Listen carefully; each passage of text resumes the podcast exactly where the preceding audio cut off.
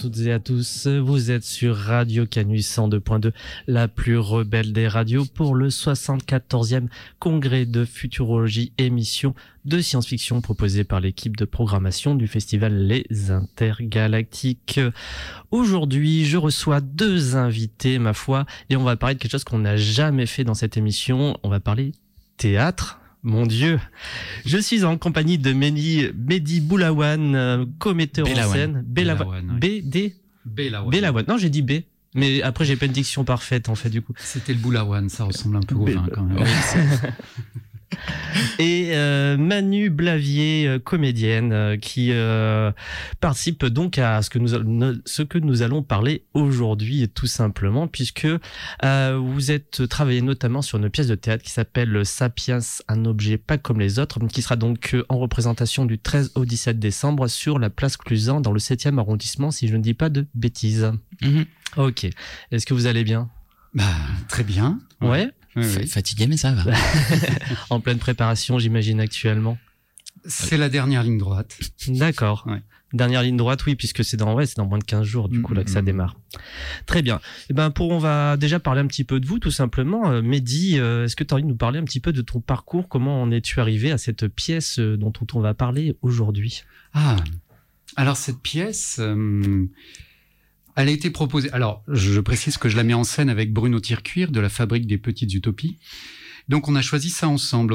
Euh, essayer euh, de parler du monde d'aujourd'hui à travers euh, à travers un essai de d'Harari qui est euh, Sapiens, une brève histoire de l'humanité. Donc on s'en inspire vraiment librement. C'est comment essayer de faire euh, raconter cette histoire de l'humanité en une heure et demie sachant que cette adaptation euh, va vraiment euh, consister à couper des morceaux du de l'essai d'Harari, qui euh, est quand même déjà conséquent, mais on peut pas raconter toute l'humanité, de mhm. la naissance, le début de l'homme, des hommes, justement, Homo erectus, Homo sapiens, jusqu'à aujourd'hui. Et donc, ben donc vu que effectivement le l'essai l'essai Sapiens est assez copieux, comment vous avez coupé là-dedans en fait? Hmm. Ou qu'est-ce que vous avez décidé de couper dedans? Alors, il a fallu il a fallu déjà se dire qu'est-ce qu'on veut garder à tout prix. En fait, mm-hmm. parce que il a fallu se dire quels sont les grands chapitres. Donc les, les grands chapitres, c'était vraiment qu'est-ce qui a permis à l'homme, ce qu'on appelle l'homme aujourd'hui, en fait l'homme sage, Homo sapiens, euh, qu'est-ce qui lui a permis de dominer le monde finalement? On a une grande étape qui est quand même la découverte du feu, la révolution cognitive et euh, quelque chose qui est euh, que nous n'avons pas abordé, qui est aussi la découverte de l'ignorance. Donc il y a une des dernières étapes, euh, on va dire, de, de la globalisation mondiale qu'on a aujourd'hui. Donc, je, je, peux, je peux préciser un peu ce que c'est la découverte de l'ignorance. C'est, euh, ça a été porté par les Occidentaux. Euh, avec euh, les révolutions scientifiques, la révolution scientifique, c'est-à-dire de se dire qu'on ne sait pas. Avant, on pouvait dire qu'il y avait les religions qui nous disaient bon, le monde fonctionne comme ça. Et là, d'un seul coup, on s'est dit, c'est une espèce de curiosité. On se dit, on ne sait pas. Et euh, de ce mouvement de pensée est aussi apparu l'impérialisme.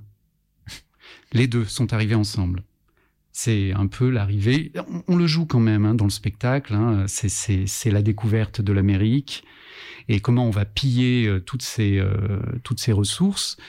Mais euh, dans le livre d'Harari, quelque chose de très intéressant, c'est que nous, on voit ça de, notre côté. On se dit, bon, euh, Christophe Colomb est arrivé en Amérique avec euh, ses quelques caravelles, a débarqué, et puis on a envahi euh, ce continent, nous les Occidentaux. Mais à la même époque, dans l'océan Indien, les Chinois naviguaient avec une armada de 30 000 hommes donc mhm. les forces en présence n'étaient pas du tout les mêmes. Mais c'est là, c'est vraiment du côté occidental qu'on s'est dit, on ne sait pas, on va savoir, on va essayer de voir ce qu'il y a là-bas et on s'intéresse à ce qui se passe ailleurs. Ce mouvement n'avait pas eu lieu, n'a pas eu lieu en Asie. Pourtant, euh, la Chine était une, la principale puissance à l'époque. Donc c'est ce mouvement-là que je, je, précise un peu, la découverte de l'ignorance. Je trouve que c'est c'est euh, de se dire qu'on ne sait pas et ça nous amène à, à, à, développer une puissance considérable, presque autant que le feu ou la révolution cognitive qui nous permet de, on peut parler de, euh, qui nous permet de coopérer, mm-hmm. euh, le langage, euh, voilà, la coopération à grande échelle. Je ne sais pas si j'ai été clair ou pas. J'essaie de faire de résumer. Euh, ma question suivante est, est, est assez simple. Du coup, euh, ça c'est la lettre d'intention. Et comment ça transparaît ensuite sur scène? Ah, alors oui, c'est vrai. Donc, il a fallu prendre dans chaque chapitre quelques extraits. J'essaie de condenser. On essaie de condenser un peu les euh, des idées. Donc, euh, de proposer aux comédiens euh, une demi-page de résumé d'une idée et je leur ai proposé d'improviser. Ok. Voilà. Et toi, du coup, Manu, vu que tu fais donc partie de cette euh, de cette pièce, comment toi, ben, par exemple, un exemple très simple sur le bout de, de chapitre qu'on t'a donné, comment comment vous avez décidé de travailler dessus? Euh, Bah c'est ça, c'est euh, on a fait des alors des impros préparés. Donc en fait, vraiment, c'est ça, c'est euh, ce sujet nous intéresse, on s'est mis mise à deux, trois sur un sujet. Euh, là, on prend une heure quelles idées on a, euh, qu'est-ce que ça nous évoque. Euh, bon bah vas-y, on part sur une impro, on va dire qu'on joue un jeu de cartes entre nous, machin. Et ensuite, l'étape suivante, c'est de présenter l'impro du coup au metteur en scène. Et euh, justement, là, Mehdi a pu nous dire, ben ok, d'accord, il y a ça que j'aime bien dedans, euh, tels éléments, reprenez-les, mais essayez en faisant plutôt ça, en faisant plutôt ça. Et en fait, c'est donc c'est ce qu'on appelle de l'écriture plateau. Euh, et c'est un peu à à tâtons du coup. C'est euh, assez expérimental comme euh, c'est un côté expérimentation des. Euh, bah c'est de la recherche. Ouais, la recherche, oui. Ouais, carrément, c'est ça. Ouais, c'est de la recherche et vraiment du coup un peu à tâtons. Mhm. Et en fait, il y a encore des choses qui bougent aujourd'hui. Il y a encore des tableaux qui ont eu des grandes modifications il y a deux jours. Et finalement, d'un coup, en plus, ça les révèle un petit peu. Mais oui, c'est ça. C'est en fait du coup très différent de travailler avec un texte qui est préexistant Mhm. Euh, là, c'est un peu, euh, on a une part, mais de, de, de, de pouvoir dans, dans l'écriture de ce qui va être le rendu final. Et en même temps, on est guidé et nos idées euh, peuvent être transformées. voilà. D'accord. Elle va faire combien de temps à peu près cette pièce du coup au final On pense 1h30, 1h35. D'accord. Oui. Donc une bonne pièce. Pour, pour toute l'humanité. Est-ce que vous avez prévu une scénographie pour euh, illustrer cette, euh, oh, cette humanité? Oh oui. Ouais, parce Alors, que particularité, ouais. Bah, d'ailleurs, je passe la parole. La particularité, c'est que la Fabrique des Petites Utopies est une compagnie assez spécialisée dans le théâtre d'objets. Mhm. On va en parler un petit peu, du coup, la, bah, fabrique. Et du coup, euh, je, je, vais laisser Mehdi. Oui, donc, la scénographie est assez particulière puisque la représentation va avoir lieu dans un camion théâtre. Mhm. Donc, un camion théâtre, en l'occurrence, il a été construit par, pour la fabrique des petites utopies. C'est un camion de 100 places avec euh, un gradin, une scène, euh, et à l'arrière une régie, un hall. Donc on est vraiment dans une déjà dans un objet assez particulier. Je parle bien d'un camion théâtre, c'est-à-dire qu'il est, il est vraiment solide. D'accord. Euh, on n'est pas dans gros, une... bah, du coup, c'est un camion théâtre. Il va se poser sur la place Cluzan dans cet arrondissement. Euh, vous allez installer ça. Du coup, pour le public, il va rentrer dans, dans un espace qui sera à la fois intérieur et extérieur, mhm. si je dis pas de bêtises. Mhm. hein. Je, je le visualise pas du tout du coup encore, donc j'essaye de j'essaye de deviner. Euh, va rentrer là-dessus et, là, et donc euh, ça, il y a ce hall, il y a ces 100 places et ensuite la, la scène. Voilà. D'accord. Et en fait, on a un objet extérieur et mhm. c'est un peu comme si on rentrait dans un vaisseau une, pour voyager dans le temps. D'ailleurs, c'est notre sujet. On voyage dans le temps. On mhm. rejoue des scènes de l'humanité, on rejoue des épisodes mhm. principaux, enfin, la découverte du feu, avec un traitement humoristique, oui. Un autre tableau, euh, qui va être, euh, comme je disais, un peu plus euh, sordide, le pillage de l'Amérique. on a donc 15 tableaux, 15 voyages dans le temps. Mhm. Et pour voyager dans le temps, on va utiliser des, des objets, des artefacts. C'est la surprise un peu, mais notre machine à voyager dans le temps, c'est une, c'est un moulin à café.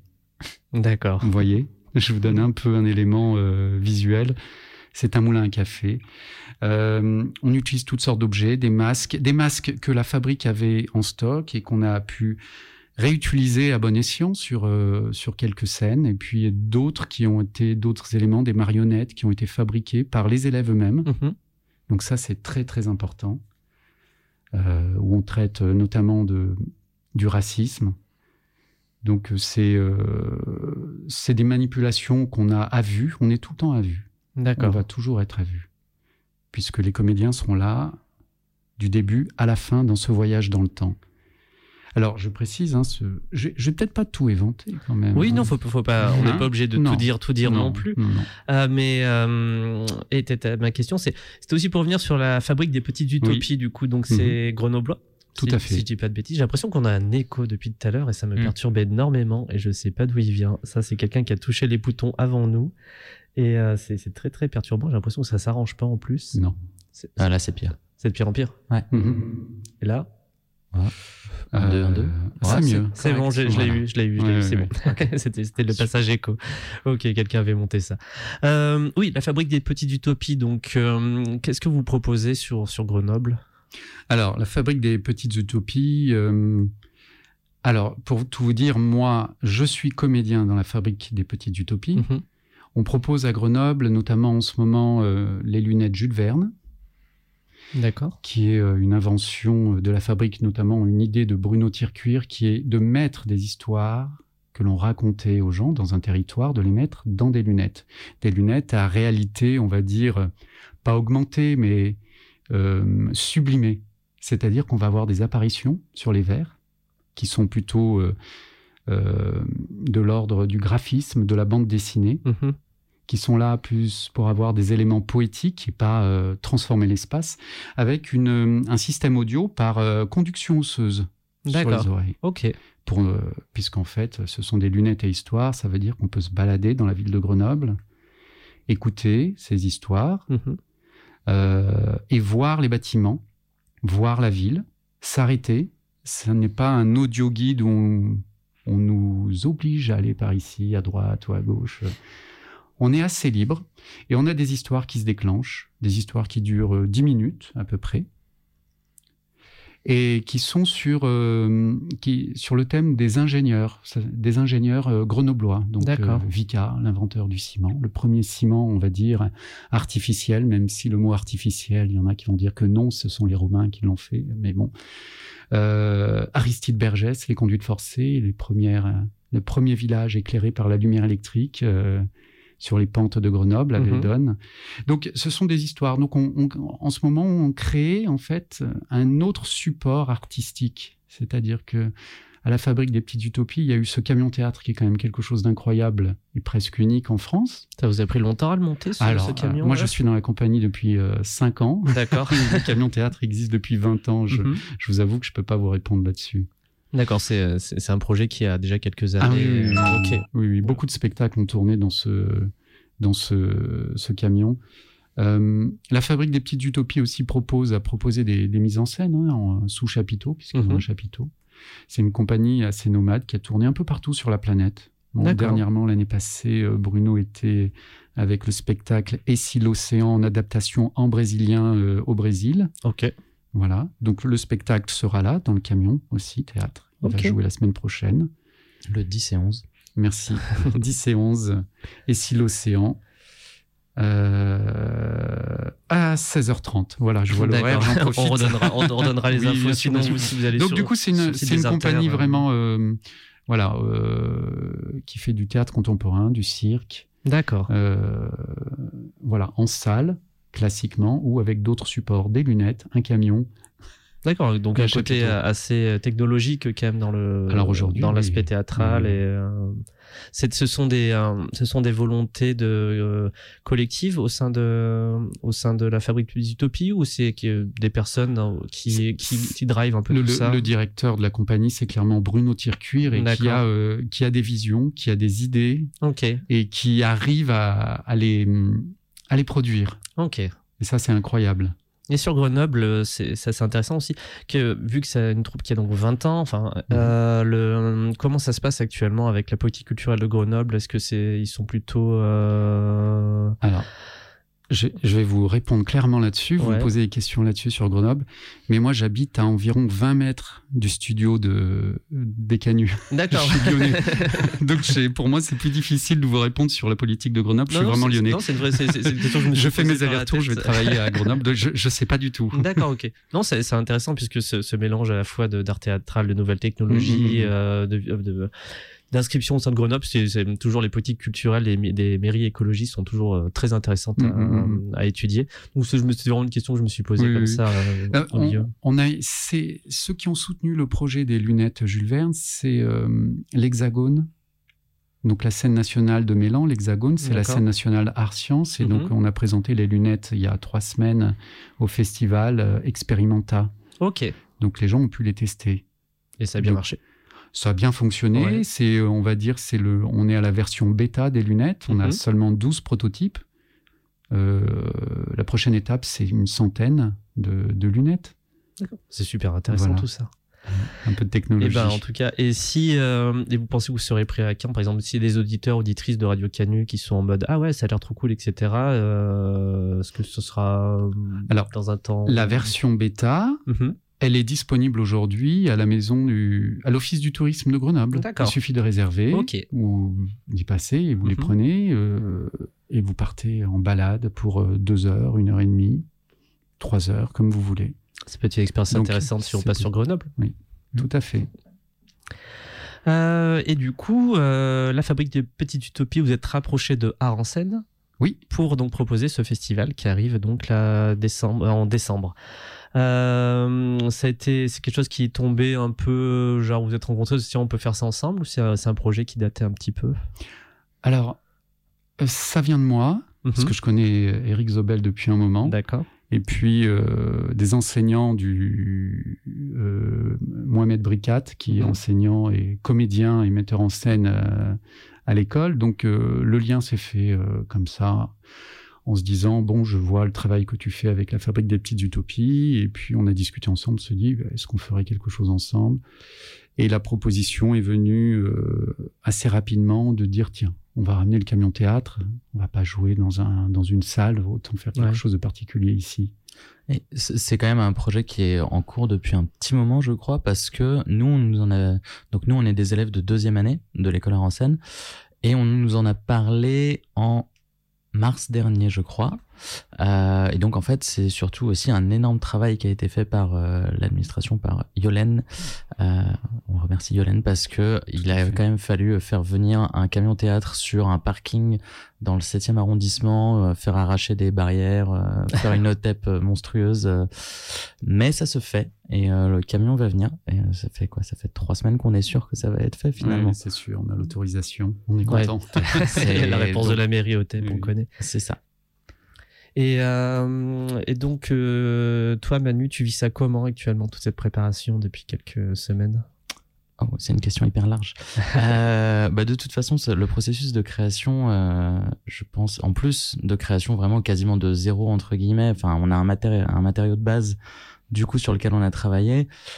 C'est énormément de nouveautés parce que en fait, donc théâtre d'objets, ça englobe beaucoup de choses. Ça englobe la marionnette. Euh, ce qu'on appelle le masque, Euh, donc c'est le jeu en portant un masque, même si euh, ça, peut être un peu large. euh, on parle de masque aussi, même quand on porte pas un masque des fois. Et également juste transformer des objets du quotidien, et ce qu'on fait beaucoup dans le spectacle, utiliser du ready-made et le détourner et en faire un objet parlant, par exemple, ou illustratif. Et tout ça, en fait, nous, on avait eu, vu du masque l'an dernier en première année, mais le reste, la marionnette et tout ça, c'est des choses absolument nouvelles. Donc, euh, on a eu des petites initiations par Bruno et euh, Mehdi les premières fois qu'on les a rencontrés en octobre, je pense. Euh, et depuis, en fait, on explore et en fait, euh, c'est assez intéressant parce que c'est vrai que de toute façon, chaque objet euh, a sa manière d'être manipulé, d'être joué. Il y a des objets qu'on trouve d'un coup, voilà, c'est une serpillière. Ah bah la serpillière, euh, tiens, vas-y, ah, c'est frange. Vraiment, chaque chaque objet est assez unique. Et du coup, on, découvre un peu tout ça au fur et à mesure. et après, la création à 20 personnes, c'est toujours, on a toujours un peu plus. Ça demande de, de, de l'énergie, mais on est, c'est en train de donner quelque chose quand même là depuis. on commence à se voir des tableaux en fait parce que c'est vraiment arrivé par couche. Euh, on avait une idée de base sur un tableau, bon ben faut la caler et puis en fait une fois que c'est calé, on rajoute un élément et en fait c'est euh, c'est très visuel. Le, je crois que c'est surtout ça, c'est que nous on a surtout été formés au, au théâtre de texte, de corps, mhm. à l'interprétation et là en fait on, on se met un peu au service du d'un visuel, d'une image. Euh, et du coup, en fait, ça arrive petit à petit par couche. Et en fait, on est parti de, de, toutes petites impros où on était deux. Et en fait, ça finit par être des tableaux où on est 19 euh, au plateau, en fait. Ah ouais, c'est énorme. Hein. Ouais, c'est énorme. Mais en fait, c'est aussi un gros avantage, ce nombre, parce que justement, il y a des fois où euh, cette, avoir une foule de personnes ou d'objets en scène, ça, ça donne des trucs qui, qui, qui, envoient quand même et qui, bah, comme comme dans un blockbuster hollywoodien euh, où tu as plein d'argent, sauf qu'on n'a pas d'argent, euh, mais, on, mais on est plein. Du coup, en fait, euh, ça permet de faire des gros trucs très visuels. Est-ce que toi, dans, parmi toute cette histoire de l'humanité, parmi les 15 tableaux qui sont proposés, est-ce qu'il y en a un particulièrement qui te plaît, Manu? Ouf. oui, j'ai un, un, petit favori. Bah, ah, je, sais pas si je l'évente. Euh. C'est ouais, bah disons ah. que en fait c'est un trait. Je vais je vais essayer de l'éventer sans l'éventer. On est parti d'un traitement récent euh, qui a ouais qui on va dire qu'il y a une vingtaine d'années euh, de la figure de la sorcière. Ok. un traitement féministe mhm. de la figure de la sorcière. et on a repris un peu cette image pour euh, passer des choses justement un peu dans les grandes étapes et les, euh, et les dynamiques de l'humanité, euh, parler de ça. Est-ce qu'il y a eu entre élèves et metteurs en scène, je, cherche les dramas, est-ce qu'il y a eu des, moments où ben entre le metteur, les metteurs en scène que, dont tu es Mehdi fait partie, et toi Manu dont tu fais les élèves, où il y a eu des confrontations avec un grand, avec des grands guillemets, confrontation sur euh, ah ben on veut faire tel, je veux imposer tel tableau ou nous on veut absolument faire tel tableau, etc. Est-ce qu'il y a eu des euh, sur des périodes, etc. Des, questionnements, pas des. Oui, il y a, forcément il y a des questionnements. Et il y a l'exercice de la frustration, c'est-à-dire euh, de se dire bah, ça, ne marche pas, ça ne marche pas et on abandonne ou on change complètement. Et ça, dans l'écriture de plateau, euh, ça arrive souvent. Ouais. Et donc c'est un apprentissage, un chouette apprentissage, je trouve. C'est, ça n'est pas comme du théâtre où, enfin, on va recevoir son texte, on a à peu près sa partition, on est à peu près sûr de ce qu'on va jouer, on verra comment euh, l'interpréter. Là, on crée un petit peu, les comédiens doivent créer, enfin, tu, me diras, euh, Manu, mais les, comédiens doivent créer un peu leur rôle, essayer de le défendre, et puis euh, l'écrire, avoir une pensée sur cette scène. Et des fois, ce qu'on a pu avoir, c'est que on pouvait avoir une, une telle pensée des, des comédiens, c'est-à-dire une écriture tellement imposante qu'on avait du, une scène dans le théâtre, enfin une, du théâtre dans le théâtre, c'est-à-dire une, un doublon. Et ça mhm. devenait trop important par rapport au reste. On n'avait plus nos tableaux, on avait plusieurs tableaux et d'un seul coup une scène euh, qui était immense, où, il sera, où le sujet euh, abordé était très, euh, très bien abordé, mais ça, ça prenait trop de place. Et donc du coup, pour ceux qui avaient travaillé dessus, de leur dire que non c'est pas que ça allait trop loin, mais c'est que ça prend trop de place. C'était, c'est difficile. Bien c'est difficile à entendre. La frustration, la frustration toujours. Euh, qu'est-ce qu'on peut dire d'autre sur sur ce sur cette pièce de théâtre? Euh, Qu'est-ce que j'avais comme question? J'en avais une dans la tête, mais forcément, il y a toujours un moment dans l'émission où j'ai ah une bah. question et je l'oublie chaque fois. C'est les gens qui nous écoutent régulièrement, ils, ont un peu l'habitude qu'à un moment c'est Jal, il, fait, il, a, oublié sa question. Puis d'un coup ça me revient. Ah oui oui c'est bon, ça me revient. Euh, Est-ce que, et c'est vrai- est-ce qu'il y a un aspect, du coup, vu qu'on est dans une émission de science-fiction, est-ce qu'il y a un aspect science-fiction dans votre euh, pièce? Ben, je, je pense que c'est pas euh, dans la mesure, déjà dans la mesure où on propose et on met en scène des voyages dans le temps. Pour moi, là déjà, même si on est dans une adaptation d'un essai de vulgarisation scientifique, il y a une, en fait, on utilise un tour, un, un procédé narratif, mais qui relève de la science-fiction. Et je pense qu'il y a des ouvertures. En fait, Ouais, je pense qu'il y a rien de Euh, Est-ce concret. que ces différents tableaux arrivent vers une perspective peut-être d'une vision du futur, entre guillemets, en s'appuyant sur le passé Grosse question. Eh ben, C'est en écriture. Ok. Voir On qu'il parle de- du final. ouais, c'est ça. Pour tout vous dire, euh, on est parti, on était en, tra- en train de travailler cette scène. Mm. J'ai dit à Manu, il faut qu'on y aille. Donc c'est en écriture, D'accord. effectivement. Mais Surprise. C'est vrai que le l'ouvert, enfin l'épilogue de de l'essai de Harari, euh, je l'ai relu ce matin pour faire Mhm. mes devoirs. Euh, il ouvre pas mal, lui, euh, parle pas mal d'augmentation de l'humain. Il reparle pas mal du mythe de Frankenstein, notamment. Ok. Ouais, il parle de ça, notamment pour dire deux choses. D'une part, est- enfin, le classique de en voulant créer quelque chose de supérieur, de supérieur, elle crée un, monstre. Ça, c'est le, la lecture première du, du mythe de Frankenstein. La deuxième, c'est de dire que finalement, euh, enfin, il, il fait une grande ouverture, dont je me souviens plus tous les détails, mais pour euh, poser la question de euh, est-ce que avec finalement le potentiel scientifique que l'on a acquis maintenant, est-ce que on va pas finir par créer notre propre remplacement? Et euh, il dit un peu à la manière que dont euh, Sapiens a éliminé Néandertal, euh, est-ce que on va pas finir par se faire euh, éliminer par notre propre, notre propre création? Et c'est pareil, il ouvre, il ouvre beaucoup beaucoup sur la fin. de, de manière assez rapide, mais oui, qu'est-ce qui, j'ai un trou de mémoire parce que mes pensées se, mais c'est ça, il pose la question de, étant donné qu'on a personne, enfin, on a un pouvoir scientifique, industriel énorme euh, en tant qu'humanité, mais en fait, on rend de compte à personne euh, où on va et euh, pourquoi c'est intéressant de se poser la question. Et sur l'aspect scientifique, donc, euh, si, si je reprenais votre texte de présentation, vous parlez de 15 figures scientifiques qui, euh, qui émanent au milieu de ces 15 tableaux. Euh, comment avez-vous souhaité représenter le scientifique dans, le festival, c'est quelque chose qu'on aborde très très souvent, la représentation de la science et du scientifique, notamment pour l'édition de l'année prochaine, puisqu'on va euh, typiquement travailler là-dessus. Comment vous avez décidé de faire cette représentation du scientifique? Eh Bien, les comédiens, en fait, pour créer leur scientifique, se sont inspirés de scientifiques existants, ont inventé leur nom, je pense. euh, C'est un petit mix euh, personnel pour chaque personnel. personne.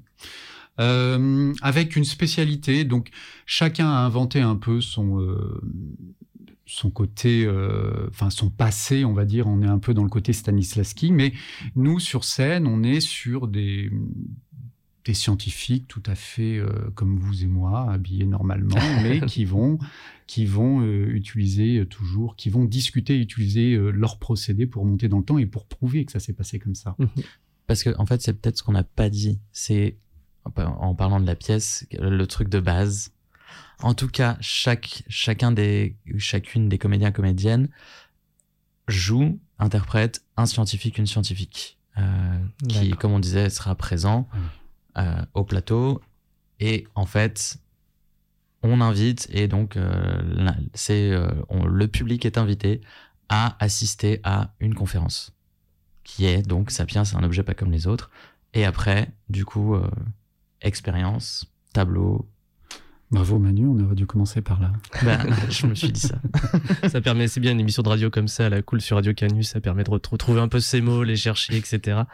Et euh, c'est une représentation de la science et des scientifiques qui est plutôt, enfin, il y a plein de, il y a plein de différentes catégories, mais on va dire qu'il peut être plutôt positif, négatif dans ce qu'elle transmet, puisque tout à l'heure vous parliez de la disparition de euh, du sapiens, euh, certainement dû un peu à la science, et qui peut être aussi aussi une représentation positiviste, enfin, qui qui va un peu trop loin. Où on dit que la science peut tout résoudre, etc. Donc on a on a toujours plusieurs euh, plusieurs curseurs au sein au sein de la figure scientifique même comme ça, même sans donner forcément au poil au poil près où c'est, vous vous situez à peu près où?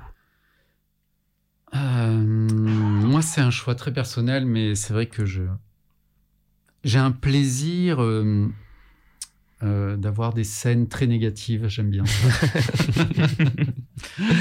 J'aime beaucoup les scènes de souffrance, on va dire, de mmh. massacre c'est très personnel, hein. donc euh, c'est vrai que dans le, il y a une, quand même une représentation un peu, euh, on va dire, très négative de d'Homo sapiens que Harari euh, n'a pas forcément. Hein. Mm-hmm. Il le dit chaque fois que l'homme est arrivé quelque part, en Australie, disparition de la mégafaune.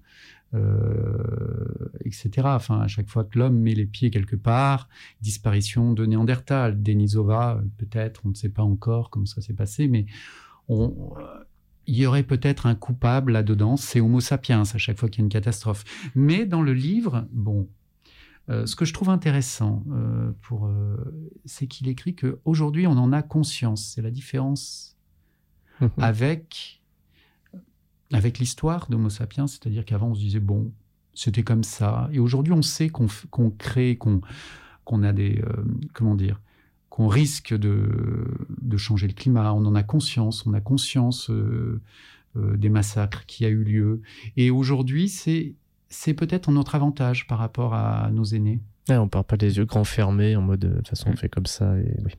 Mais je pense qu'il y, a pas mal un jeu de ping-pong en fait dans la création où justement on a des scientifiques hyper enthousiastes qui présentent des trucs euh, qu'ils adorent et euh, aussi beaucoup de, de, de constats euh, très euh, très bruts, euh, même si amenés souvent avec pas mal d'humour.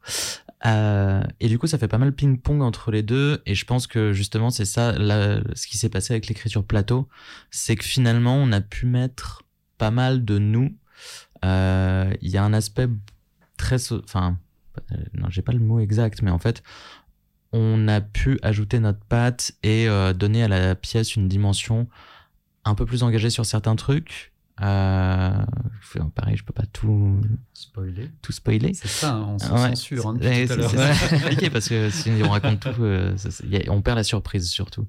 Euh, mais oui, on a pu. Enfin voilà, il y a des sujets qu'on touche et que justement Harari, souvent il est assez généraliste sur ces sujets. Euh, je crois que ça lui est pas mal reproché par les spécialistes de chacun de ces chapitres en fait.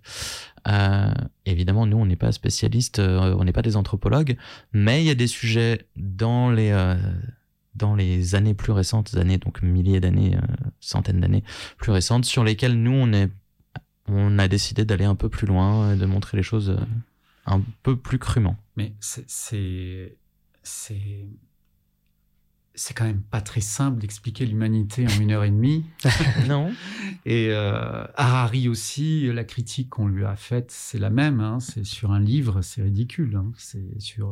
Euh, ça me, moi, ça me, ça me fait un rebond sur un autre auteur de science-fiction du coup qui s'appelle Stephen Baxter, qui a écrit euh, le livre Évolution qui raconte l'histoire de l'humanité euh, depuis sa enfin qui raconte qui euh, fictionnalise l'histoire de l'humanité depuis sa création parce que forcément il était pas là euh, depuis sa création et même avant en fait même depuis les, dinosaures. Enfin ça part des mammifères et ça finit 500 000 ans plus tard. Là c'est le moment où il fait de la prospective etc et, c'est vrai que ça me rappelle celui qu'un de mes livres préférés que j'ai lu ces dernières années. C'est pas un livre tout à fait récent je crois qu'il est sorti au milieu des années 2000 et mais pareil qu'ils étaient frottés à la question de l'histoire de l'humanité qui faisait ça par petites vagues. C'était pas genre une histoire un peu continu. C'était genre, il prenait euh, il y a, il y a 65 millions d'années, puis il y a 100 000 ans, puis, puis ça avançait comme ça par, par période où il y avait des histoires qui se passaient au milieu. Et, euh, en tout cas, moi j'ai l'impression qu'en fait la figure, pour répondre à votre question, peut-être répondre à votre place à la question du coup, euh, de ce que j'ai pu en entendre, si j'en fais une petite synthèse, je dirais j'ai le sentiment que finalement pour vous la figure scientifique, vous en avez fait une catharsis d'une certaine manière de, de vous-même peut être une petite musique le temps qu'on processe l'information. Euh... Bah, c'est un- ouais, dans le sens où c'est un outil. euh, Ouais, vous, avez, vous avez fait une projection en fait. Euh, C'est de la projection de, de l'intime vers le scientifique. Vous pouvez le mettre sur la détention, je vous le... c'est libre de droit. On, a, on, on a, on a créé les deux en parallèle, Mhm, le scientifique et les scientifiques et les scènes. mhm. Il nous fallait, il nous fallait euh, euh, un fil conducteur. Qui, le fil conducteur, c'est ce vaisseau, cet appareil pour voyager dans le temps, et les scientifiques qui nous amènent à chaque expérience. Parce que sauter, on ne va pas avoir une histoire d'un personnage euh, Bien qui sûr. fait moins de 100 millions d'années aujourd'hui. quoi. Donc c'est c'est notre outil, c'est notre vecteur, notre euh, notre moyen de faire voyager les spectateurs à travers différentes étapes euh, essentielles d'Homo sapiens. Mais en ça, d'ailleurs, euh, je viens juste de réaliser un truc, c'est que ça, ça, ça ressemble pas mal finalement à l'adaptation en BD de Sapiens, où Harari, du coup, qui était un personnage de sa BD, Mhm. va voir différents spécialistes, différents Ouais. scientifiques. Euh, Le rôle de médiation scientifique, d'une Ouais. certaine manière. C'est ça. Et euh, il passe d'un sujet à un autre en passant d'un scientifique à un autre. Lui-même, pour écrire euh, cet essai, enfin pour faire son cours, puisque c'est un cours à la base, euh, lui-même est allé voir des scientifiques. Mhm. C'est pour ça qu'il il réutilise ce procédé dans la bande dessinée. Et nous, euh, on réutilise son procédé finalement, quelque part. C'est un- toute une, toute une évolution, encore dans l'évolution de l'humanité. C'est de la sorte que c'est l'évolution artistique en fait. Ouais, je, peux, je peux partir comme ça en analyse. Euh, hein, les gars, j'ai l'habitude. on, on- on te laisse. hein. C'est On mon métier, c'est mon métier maintenant. Euh, et ben, pour pas qu'on manque de temps, etc., on peut aussi faire un petit tour de tout ce qui se passe euh, sur cette place Clusan pendant tout ce festival aussi, puisqu'on a dit qu'on n'allait pas y manquer. Il faut pouvoir revenir dessus, etc. Mais j'ai- peur qu'on se retrouve d'un coup. À... Il nous reste trois minutes pour tout dire, et si on peut prendre un petit peu le temps. Ouais, bah, je, je vais, si- vu qu'on a un tout petit peu le temps, je vais, Ouais. je vais- j'aimerais bien commencer par parler de l'école, du coup, à Ah. Euh, qui est une euh, école associative, donc à Solo 1901. C'est assez, euh, pour moi, important euh, de savoir que cette école est associative parce que ça veut dire qu'en fait, euh, il n'y a pas de profit fait. Donc, s'il y a des personnes, déjà juste s'il y a des personnes qui cherchent à étudier le théâtre, ça fait une différence dans l'enseignement. Après, aucune, je pense qu'aucune école n'est parfaite. Euh, mais voilà, donc c'est une asso. euh, les élèves peuvent faire partie du conseil d'administration de l'école, savoir ce qui s'y passe. Enfin, tout est hyper transparent. Euh, donc c'est assez, c'est assez original en tout cas.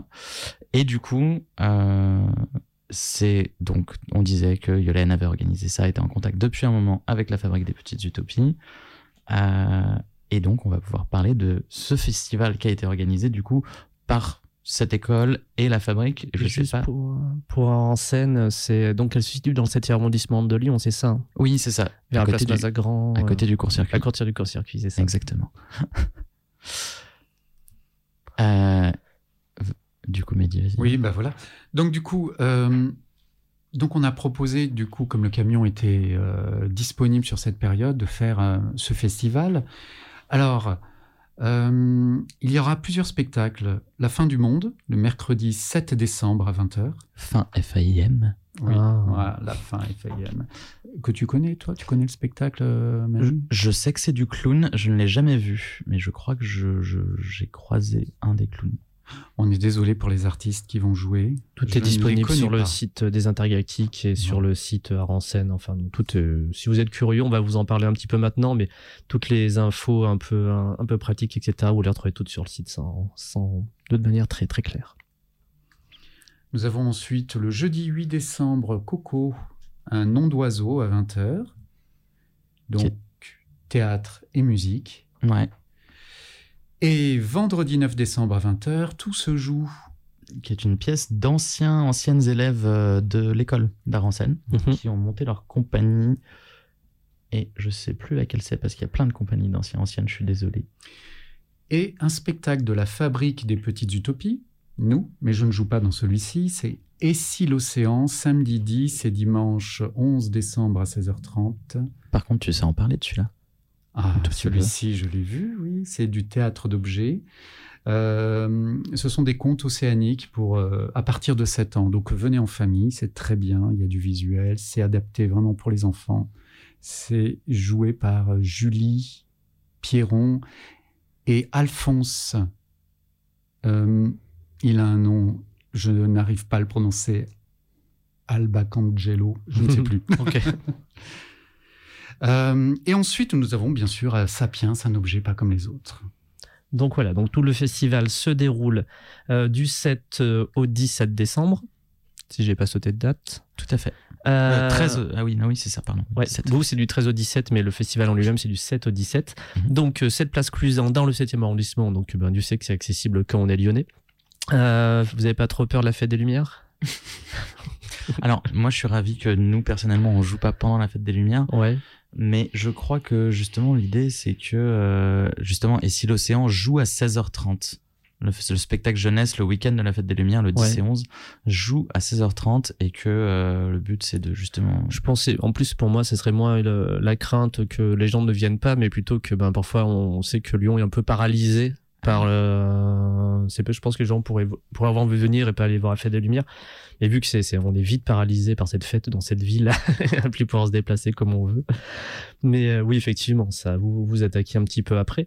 Euh, les réservations peuvent se faire en ligne au téléphone ou par mail. Enfin, on est en 2022, c'est c'est plus très compliqué de, de réserver si on veut réserver quelque chose. Euh, ta, ta, ta. Qu'est-ce qu'on peut dire d'autre sur les infos pratiques un petit peu? Non, on a donné lieu, date, ce qui s'y passait. euh, on est pas mal On est pas mal, Mhm. effectivement. on peut les tarifs rapidement éventuellement? Ouais.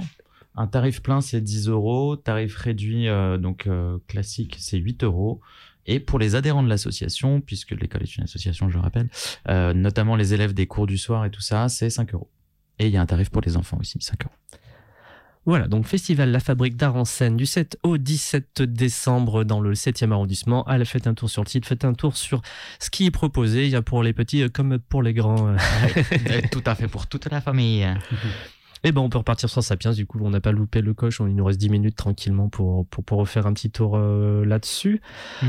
Euh, mais j'ai l'impression qu'on a fait un bon petit tour. Est-ce que euh, une fois terminée cette, euh, cette grosse période qui s'annonce pour vous, j'imagine que forcément la, la pression monte, les, euh, le festival, toute cette pression. Euh, Est-ce que vous avez prévu d'autres choses derrière? Vous vous projetez sur de nouveaux projets directement? Ou Vous allez faire une petite pause? Alors, au niveau de l'école, euh, je vais répondre pour Ouais. nous, euh, les, les élèves de deuxième année. Euh, on- en deuxième année, on fait trois créations dans l'année. Ok. Donc là, on a eu ça, on, finit donc le 17. Ensuite, on enchaîne, on, on a d'autres euh, stages en janvier. On va faire du clown, on va, on va, il y a ceux qui préparent les concours. Et en mars, mars-avril, on va travailler avec Myriam Boudenia euh, à- sur une pièce qui est, qui est de son écriture, qui s'appelle, c'est un nom de fleur, mince, j'ai un- tant pis, les pissenlits, euh, qui va jouer au théâtre de l'Élysée donc Mhm. à la guillotière aussi, euh, en avril. Et en fin d'année, alors là, on sait pas encore quoi, mais en fait, on sépare la classe en trois et on fait trois petites compagnies, entre guillemets. Et là, c'est ce qu'on appelle les projets accompagnés. Donc, c'est-à-dire que ce sont des propositions d'élèves. C'est-à-dire que, par exemple, moi, mais j'ai encore à l'heure- à l'heure actuelle pas fait de choix, je peux arriver en janvier en disant, j'aimerais mettre en scène tel spectacle.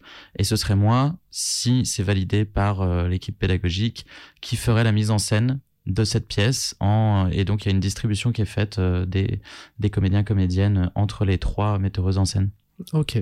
voilà Et toi, Mehdi? Eh bien, euh, avec la fabrique des petites utopies, on a toujours euh, ce qu'on appelle des... Ça va? Oui, ça va. Oui, je- je- je- J'ai, euh, c'est le son. Euh, on a ce qu'on appelle toujours les, les, les spectacles sur des territoires qui sont les confidences, que l'on va certainement encore créer, euh, comme Mhm. on a fait pour Grenoble, pour les lunettes Jules Verne.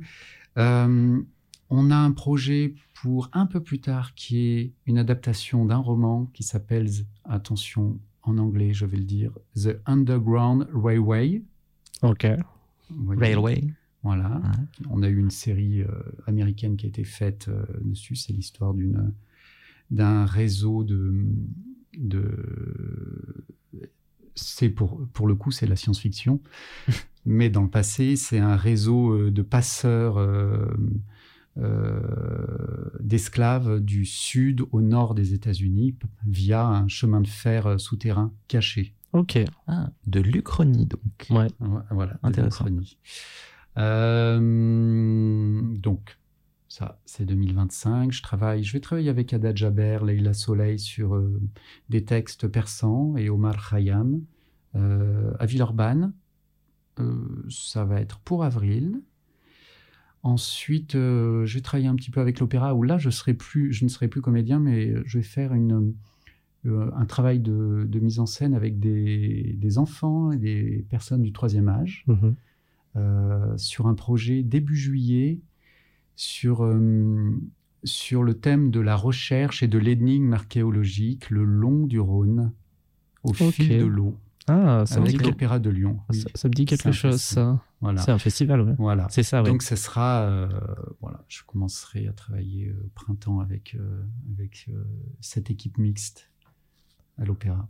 Voilà. Ça fait, un, ça fait un joli programme qui s'annonce, surtout quand on va jusqu'en 2025. Qu'est-ce qu'il y aura dans cette uchronie euh, des États-Unis un, côté euh, technique, technologique mis en place sur, ah. sur scène? Alors, ce sera du théâtre d'objets. D'accord. Alors, j'ai posé, posé une question. Qu'est-ce que le théâtre d'objets? Ah. Le théâtre d'objets, c'est euh, c'est utiliser des objets pour raconter, pour faire spectacle. Mm-hmm. Un objet, ça peut être euh, une utilisation pour ce que c'est une tasse pour boire. Ça peut être euh, un objet euh, détourné, une tasse pour être personnage. Et puis, ça peut être aussi un objet qui est, voyez la tasse avec la hanse, on peut avoir l'impression qu'on a un profil, le nez, on a quelque chose de l'ordre du personnage, peut-être plus évident, plus facile. Puis on a des objets aussi euh, surprenants. Euh, pour représenter un cheval, on peut prendre euh, une chaise. Mm-hmm. Ce qui compte dans le théâtre d'objets ou, ou, la marionnette, de ce que je, qu'on fait, c'est le mouvement. C'est-à-dire qu'un objet vit à partir du moment où, on le, où il est en mouvement. Et c'est d'une certaine manière aussi en retirer sa fonction première pour le redétourner. Oui, oui, oui, oui, oui. Et enfin, via ça, en fait, euh, en retirer la fonction, en fait. Mm, mm, mm. Parce qu'il n'y a pas un angle psychanalytique euh, jungien derrière tout ça qui peut être intéressant à voir. je, euh, j'avais, croisé un des comédiens de Cantor il y a très longtemps qui, qui nous expliquait que finalement, une chaise, euh, c'est notre conditionnement personnel qui fait qu'on sait qu'il faut s'asseoir dessus. Mhm. Si nous, en tant que comédiens, on oublie que c'est une chaise, on peut en faire autre chose. Pas par jeu, par euh, démonstration, hein. on est vraiment sur une, la vie de cet objet et quelle, quelle est notre relation et notre lien à cet objet. C'est ça aussi. Et puis, euh, les spectateurs aiment bien ces détournements, dire Ah, ah c'est ça. Ah, ah ouais. Oh non, ils ont fait ça. C'est ça, les surprises aussi. C'est emmener aussi vers la poésie. et en fait, il y a aussi un aspect, euh, en tant que comédienne, moi, que j'aime beaucoup. C'est aussi ce truc de. Ah bah, un délire que tu pourrais avoir euh, quand tu, tu, rigoles avec des amis, et là, tu prends un, objet et tu commences à le faire parler. Et en fait, rentrer là-dedans et, euh, et, exploiter cette idée, finalement, qui est assez, qui est assez jouissif d'aller au bout de l'idée en fait. Mm. Et euh, finalement, bah après ça c'est très théâtral, c'est très inhérent au théâtre, mais s'amuser quoi. Ça me fait penser à, au début du, du, du livre d'Harari où il compare notre société aujourd'hui à celle de des fourrageurs. Les fourrageurs Les fourrageurs. Donc les fourrageurs, ce sont ce qu'on appelle les chasseurs-cueilleurs. Ok. Et euh, le nombre d'artefacts que l'on a avec nous. Les, fourrageurs se baladent avec ce qu'ils ont sur eux, indispensable pour mhm. faire du feu, peut-être euh, pour chasser, mais c'est tout. Imaginez tous les objets qu'on a autour de nous. Et il y a ne serait-ce que 10 000 ans, ce n'était pas le cas avant la révolution agricole, avant l'agriculture, on n'était pas du tout, du tout, du tout sur le même mode de, Forcément, on était, on, était pas sédentaire à l'époque. Oui, oui, mm. Donc, on, est, donc, on parle d'objets, mais je, des artefacts. Enfin, comme il parle de ça. Et aujourd'hui, on est vraiment dans une autre, vraiment une autre dynamique. Nous, on est, on est. Euh, ce qu'il explique, c'est qu'on est surtout des chasseurs-cueilleurs dans l'état d'esprit. C'est pour ça qu'on a beaucoup de problèmes alimentaires, du surpoids. Mhm. Hein, un chasseur-cueilleur, il croise un figuier, il va essayer de manger toutes les figues parce qu'il y a du sucre, il va les garder. Mais aujourd'hui, on peut manger des figues, si nos moyens le permettent, on peut, euh, on peut manger des figues à volonté et s'empiffrer de chocolat. Et puis, euh, et euh, voilà, on a un problème de surpoids qui, à mon avis, n'existait pas chez les fourrageurs. Par exemple. hein. Oui, ça, bah, ça, ça rappelle les habitants de je sais plus quelles îles, Bravo Jal, effectivement, qui avaient ben, des, des régimes très frugaux et qui, une fois que ben, la, on va dire la malbouffe est rentrée, etc., leur génétique, Mm. tout simplement, euh, leur faisait très mal euh, assimiler ces, euh, ben, ces, ces excédents en sucre, etc. Donc c'était vraiment des euh, Mm. assez probants, on va dire. Après, c'est- vrai que c'est des parallèles qui sont très compliqués des sujets très complexes parce qu'en fait, euh, c'est tout, enfin justement tout ce dont parle euh, Harari euh, par rapport au blé ou à la culture de la céréale et tout ça. En fait, euh, oui, on, maintenant il y a plus de famine, mais aussi la population n'a rien à voir. Euh, et euh, c'est des, c'est des sujets très vastes. euh, et, Oui. et c'est dommage. Quoi. Et que- que- ouais, on va avoir du mal à s'embarquer dedans. minutes, donc on exactement. va pas se lancer dedans. Mais en fait, notre discussion, notre discussion a un peu à bâton rompu euh, sur ce spectacle et Harari et, et euh, correspond, euh, enfin au livre, correspond à ce qui est dit dans le livre d'Ha- d'Harari, c'est-à-dire que euh, il a une structure, mais il part, il va explorer, il revient, il explore euh, une thématique et ça revient. C'est pour ça que voilà, on fait des ponts. Lui fait des ponts sans arrêt. Et dans son livre, souvent, il va faire des ponts d'un chapitre à l'autre que nous, on a essayé bien sûr de clarifier pour rendre ça théâtral Mhm. de rendre ça non démonstratif, je dis bien. Voilà. Eh bien, on va pouvoir euh, constater donc du 13 au 17 décembre si le pari est tenu. On viendra vous juger. Tout à fait. Tout à fait. Bien. Notre avenir en dépend. Euh, donc c'est un bel événement, en tout cas assez unique en son genre, qui se déroule à Lyon en, en décembre, et c'est une belle proposition, enfin de mon opinion euh, culturelle, tout simplement, que très content de soutenir aujourd'hui lors de cette émission.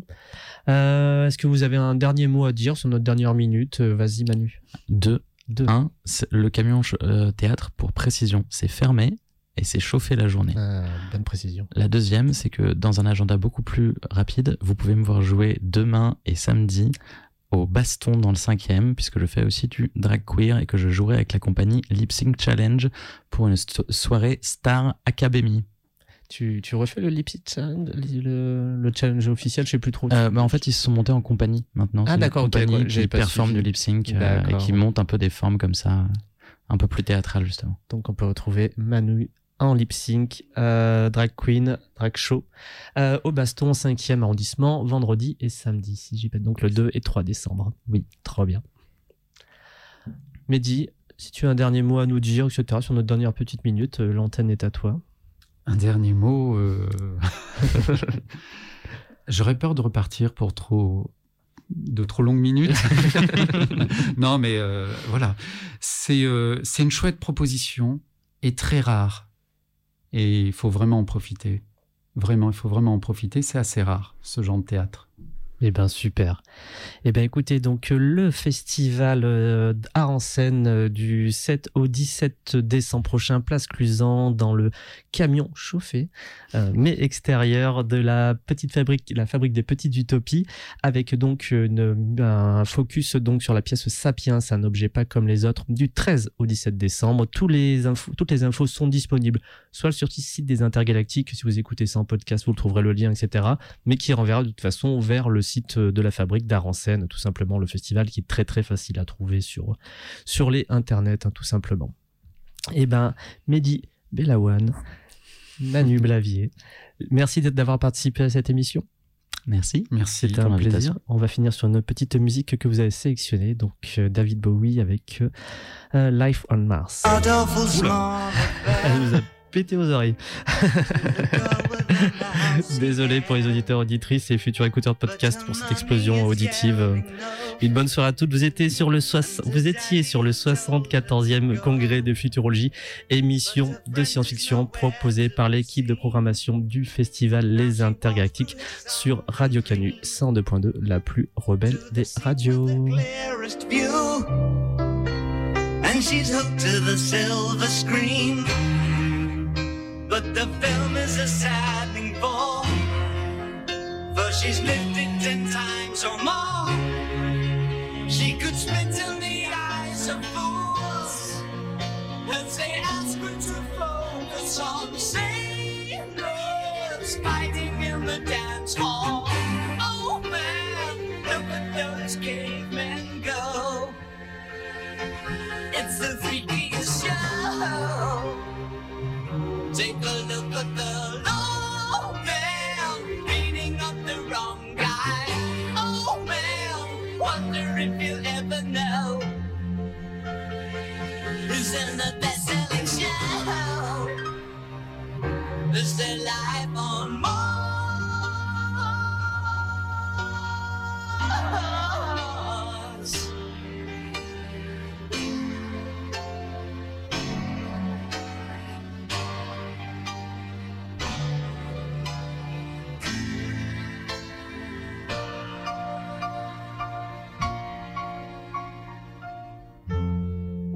It's on America's tortured brow that Mickey Mouse has grown up a cow. And now the workers have struck for fame. Cause Lennon's on sale again. See the mice in their million hordes. From Ibiza to the Norfolk Broads. Rule Britannia is out of bounds to my mother, my dog, and clowns. But the film is a stabbing ball. Cause I wrote it ten times or more. It's about to be written again. As I ask you to focus on sailors fighting in the dance hall.